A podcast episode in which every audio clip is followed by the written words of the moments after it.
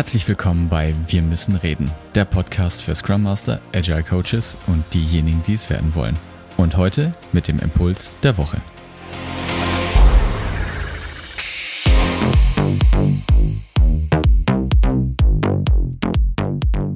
Hallo, einen wunderschönen guten Tag wünsche ich dir. Schön, dass du auch diese Woche wieder eingeschaltet hast und heute mit dem Impuls der Woche. Und ich habe dir heute eine weitere Unterscheidung mitgebracht, nämlich die Unterscheidung zwischen notwendig und hinreichend. Das ist eine Unterscheidung, die ich persönlich aus der Mathematik, aus den Naturwissenschaften kenne, denn da sprechen wir eben von notwendigen oder hinreichenden Voraussetzungen, um dann damit irgendwelche mathematischen Spielereien zeigen zu können, dass irgendetwas konvergiert oder sich eben so verhält, wie man sich das vorher ausgedacht hat. Nur darum soll es jetzt heute gar nicht gehen. Wichtig ist eben die Unterscheidung zwischen hinreichend und notwendig. Warum möchte ich darauf heute eingehen? Wenn du jetzt schon die eine oder andere Folge von Martin und mir gehört hast, wird dir sicherlich aufgefallen sein, dass wir zum einen immer auf diesem Thema Wertschöpfung herumreiten, warum es so wichtig ist, sich um die Wertschöpfung zu kümmern, um, warum es so wichtig ist, den Fokus auf die Wertschöpfung zu legen.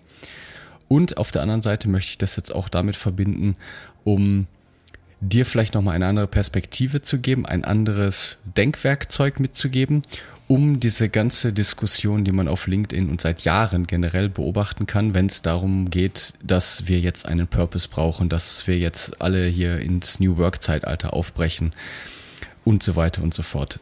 Start with Why von Simon Sinek hast du vielleicht oder wahrscheinlich auch gelesen. Der fällt in die gleiche Kategorie. So. Worum es jetzt heute gehen soll, ist eben, dass dieser Satz oft fällt, so oder in ähnlicher Form. Die entscheidende Voraussetzung für den Erfolg eines Unternehmens ist, dass sie einen Purpose hat oder eben New Work oder so etwas macht. Ich bleibe jetzt einfach mal bei Purpose, um es einfacher zu formulieren. Und diese Aussage ist gleichzeitig richtig und falsch. Na super. Jetzt möchte ich da im Detail mit dir einsteigen und dir sagen, warum. Denn es gibt eben, wie gesagt, aus der Naturwissenschaften geprägt und in der Systemtheorie findet das, findet das eben auch seine Anwendung hinreichende und notwendige Voraussetzung. Eine hinreichende Voraussetzung für den Erfolg eines Unternehmens ist der konkurrenzfähige Gewinn. Punkt. Mehr nicht. Solange eine Organisation konkurrenzfähigen Gewinn macht, ist es vollkommen egal, was sie sonst tut. Das kann moralisch verwerflich sein, aber sie kann rechtsextreme Parteien unterstützen, sie kann Rüstungsindustrie tätig sein, sie kann Kinder versklaven, sie kann machen, was sie will. Solange sie konkurrenzfähigen Gewinn macht, ist es eine hinreichende Bedingung für den Erfolg einer Organisation. Hinreichend könntest du an der Stelle auch übersetzen mit ausreichend. Es reicht aus, konkurrenzfähigen Gewinn zu machen.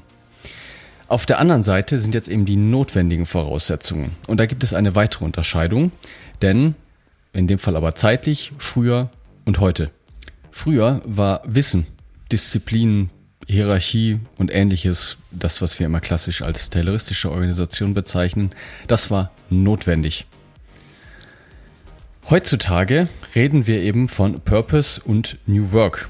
Und wir können jetzt eben beobachten, dass es ganz viele erfolgreiche Unternehmen gibt, die eben einen Purpose haben oder die Prinzipien aus New Work anwenden.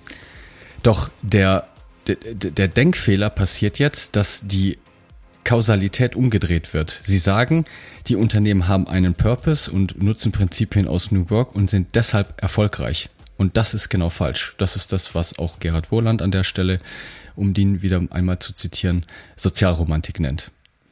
Ja, also es ist nicht so, dass diese Unternehmen Purpose und New Work und so weiter haben und deshalb erfolgreich sind, sondern sie sind erfolgreich, weil sie konkurrenzfähigen Gewinn machen, weil sie sich auf die Wertschöpfung fokussieren und deshalb können sie sich etwas wie Purpose und New Work erlauben.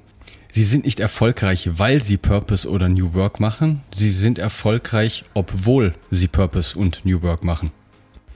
So, nochmal, das mag jetzt vielleicht für dich sehr negativ klingen und ich möchte gar nicht gegen Purpose und gegen New Work wettern. Das ist überhaupt nicht meine Absicht. Der Punkt ist nur, dass da eine wirkliche Gefahr liegt. Weil wenn der Fokus zu sehr auf diesen Themen liegt, zu sehr auf den notwendigen Voraussetzungen und die hinreichende Voraussetzung vergessen wird, dann wird es wirklich lebensgefährlich. Weil es durchaus sein kann, und das habe ich schon durchaus beobachtet in dem einen oder anderen Team und auch in Unternehmen, dass sie in die Partizipationsfalle laufen und sich nur noch mit internen Themen wie Purpose und New Work beschäftigen und dabei den Kunden und die eigentliche Wertschöpfung vollkommen aus den Augen verlieren.